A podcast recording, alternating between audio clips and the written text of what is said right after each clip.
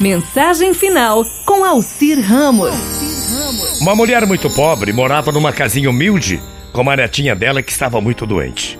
Como não tinha dinheiro para levá-la a um médico, e vendo que apesar de seus muitos cuidados, a pobre menina piorava cada dia, com muita dor no coração, resolveu deixá-la sozinha e ir a pé na cidade mais próxima em busca de ajuda.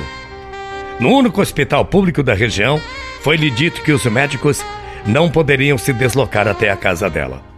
Ela teria que ir trazer a menina para ser examinada. Desesperada, e por saber que sua neta não conseguiria sequer levantar-se da cama, ao passar em frente a uma igreja, resolveu entrar. Algumas senhoras estavam ajoelhadas fazendo orações. Ela também se ajoelhou.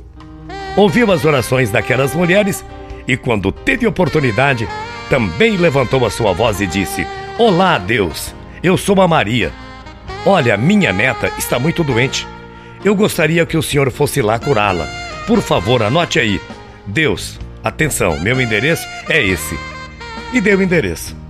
As demais senhoras estranharam aquele jeito, o jeito daquela oração, mas continuaram ouvindo. É muito fácil, Deus. É só o senhor seguir o caminho das pedras e quando passar o rio como a ponte, o senhor entra na segunda estradinha de barro. Passa a vendinha. A minha casa é o último barraquinho daquela ruazinha. As senhoras que tudo acompanhavam esforçavam-se para não rir. E ela continuou. A velhinha: Olha, Deus, a porta da minha casa está trancada, mas a chave fica debaixo de um tapetinho vermelho que fica bem na entrada. Por favor, Deus, por favor, Senhor, cure a minha netinha. Obrigado, hein? E quando todas achavam que já tinha acabado, ela complementou: Ah, senhor, por favor, não esqueça de colocar a chave de novo embaixo do tapetinho vermelho, senão eu não consigo entrar na minha casa. Muito obrigada, mas obrigada mesmo, meu Deus.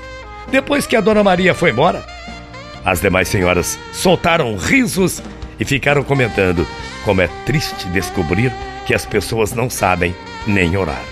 Mas Dona Maria, ao chegar em casa, não pôde se conter de tanta alegria ao ver a netinha dela sentada no chão brincando com suas bonecas. A menina, você já está em pé? Por quê? E a menininha, olhando carinhosamente para a vovó, disse: Ah, vovó, um médico esteve aqui, viu? Ele me deu um beijo na testa e disse que eu ia ficar boazinha. E eu fiquei. Ele era tão bonito, vovó. Sua roupa era tão branquinha que parecia até brilhar na minha frente. Ah, ele mandou lhe dizer também que foi fácil achar a nossa casa e que ele ia deixar a chave debaixo do tapetinho vermelho do jeitinho que a vovó pediu.